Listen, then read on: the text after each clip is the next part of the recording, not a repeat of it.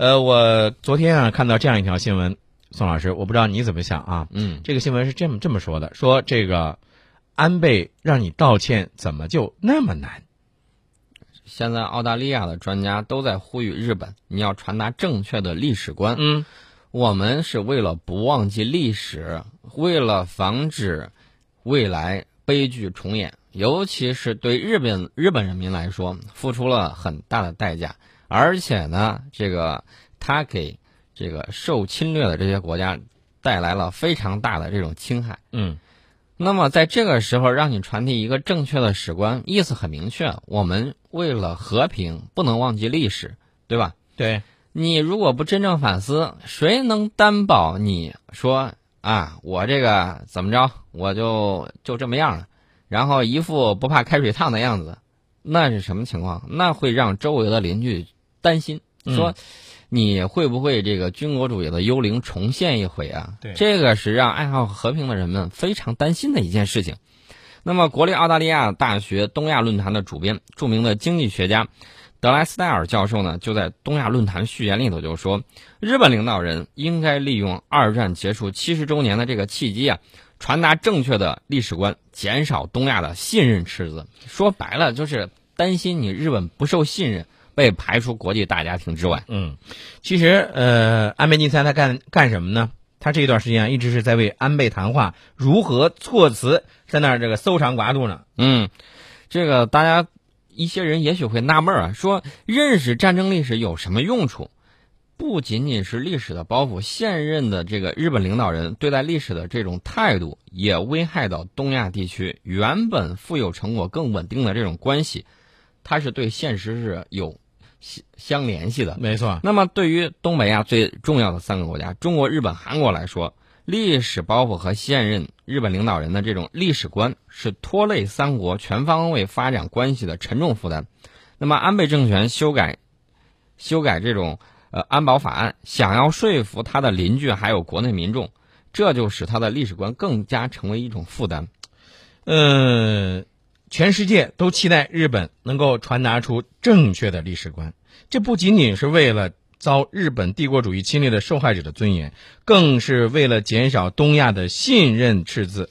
那因为缺乏互信呢，已经成为地区发展的一个瓶颈了。所以全世界都在拭目以待啊！然后呢，我看到昨天有一个日本每日新闻的民调结果，嗯安倍内阁的支持率已经跌到了百分之三十二，这是安倍从二零一二年出任首相以来日本内阁的最低支持率。嗯，而且呢，这个女性选民对安倍内阁的支持率下降尤为明显，嗯，呃，只有百分之二十六表示支持，不支持率达到了百分之五十一。嗯其实呃，现在对于安倍的这个七十周年谈话啊，如果说他拒绝提侵略和道歉等这样一些关键表述的话，我觉得咱们必须在对他进行坚决猛烈的这种批评，让全世界都了解到这个安倍你到底在释放什么样的危险信号，你有可能会把日本带向什么样的一个方向。日本呢，当年在跟这个清朝打仗的时候，他就非常善于借助这个国际舆论抹黑这个清朝，然后呢，把自个儿打扮的这个花枝招展的。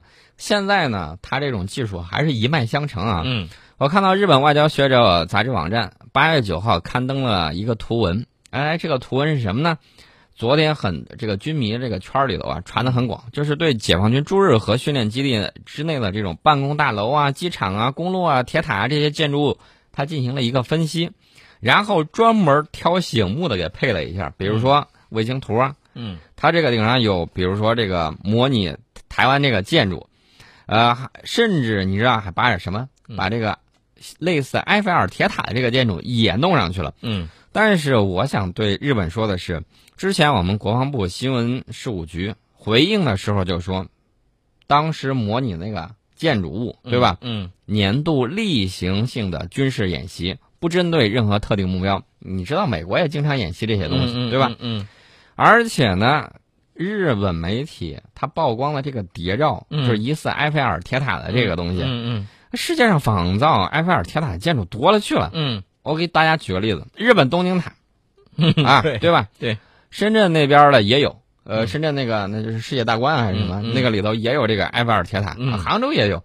世界上模仿的多了去了，你不能说弄个模型你就啊这个心惊胆战，然后呢就意图这个含沙射影，把脏水往法国那儿引。我跟你说，你这话说说到这个点上，就是日本的这个呃鬼招数啊、鬼心思呢，其实呢就是是来挑事儿、来挑拨离间，你知道吗？你想抱了大腿是谁？无非就是美国嘛，对不对？而且他之所以日本不断的给咱们这儿哎跳来跳去的，不断的去招惹一些这个是非、挑事儿，干什么呢？就是他觉得背后有谁撑腰呢？有大哥，有美国跟那儿撑腰呢。但是前一段时间你还记得不记得那个美国监听他的这个？呃，日本啊啊，今天这个首相安安倍晋三的这个这些活动，包括其他的一些政治啊、经济的一些高官的这个呃谈话的时候，当时就觉得，哎呀，那个脸那巴掌挨的呀，真响。嗯，没有，人家你不觉得这个别人反应都很快，打到日本脸上就跟打到这个橡皮上一样，你的意思没反应？你的意思说这个日本的这个反射弧有点长是吧？嗯。反射弧呢，估计得是恐龙级别的吧，但是呢，各方很惊讶，说美国这个怎么这样，连盟友都窃听，嗯，连盟友都监听，这个问题的潜台潜台词是什么？嗯，说美国你不应该这样，尤其是不该对盟友这样，我们好朋友你还来听墙头，这不好吧？嗯，但是怀有这种想法的人们，尤其是日本。日本的民众，你们高看美国的盟友观了。这个即便是对盟盟国啊，这个好朋友，美国防范日本的程度远超过其他盟友，就是因为不信任你。美国长期以来在日本广泛开展情报搜集，呃，他的人报人力的这种情报网络直插日本首相府。这个电子技侦的手段时刻紧盯日本。嗯，在这方面，美国的盟国们没有谁能够逃避过美国国家安全局的这种耳目。嗯，日本如此，德国如此，以色列啊，这算是美国铁杆的小弟了。嗯，也如此，受到了美国全方位最严密的监视。对对对对，包括那个那个还有那新西兰，新西兰，嗯，西方五只眼情报体系中的一员，一只眼啊，嗯，同样受到了美国的监视。美国之所以监视盟友，那就是对他通通不放心啊，防止你出幺蛾子。但是呢，我觉得美国美国人学《孙子兵法》也学到一个境界了。为什么呢？嗯，《孙子兵法》讲知己知彼啊，百战不殆。美国那是不遗余力啊，敌国不友好国家他要监听，嗯，那么盟友更要监听啊，发挥到极致了。其实宋老师，我不知道你你是不是觉得，就是这个事情啊，嗯，呃，咱放开来看的话啊。我觉得好像不仅仅是美国监听德国、日本吧，这个你像其他国家也互相监听吧。德国他你你能敢保证说，呃，这个我不监听美国，不监听日本，是不是？这不这个东西啊，我就觉得有时候是五十步笑百步。其实呢，没有任何一个同盟的盟国关系是真正平等的。就美国的这个帮子小朋友们里头来看，是这么个情况。嗯，美国跟他国的同盟关系，从根本上来说是要服务于美国的国家利益。对呀，举个例子，比如说美日安保条约。嗯，自打美日结盟以来，美国曾经长期限制日本获得集体自卫权。哎，为什么呢？美国说了，我有责任保护你啊，对吧？那你还需要怎么样？你积极配合我就对了。表面上看，它好像是美国是承担了更多的这种协防义务，但这完全是美国单方面对美日安全关系的设计。实际上，呃，说白了就是美国它绝对不会允许日本跟它是平起平坐的。他在做这个的时候，日本插不上嘴，真自己想动了，实在迈不动那条腿，就是这么个情况。对，美国宁可自己多承担保护日本的责任。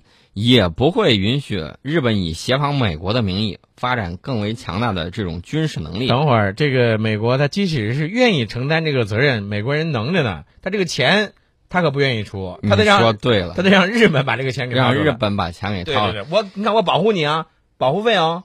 世界上任何一个主权国家有愿意把外国军队请到自己国家来，然后作威作福，还要给人家掏钱的吗？有这种国家吗？不日本吗？啊。不要说明白嘛！这种国家你觉得我这人说话就是比较直，你知道吗？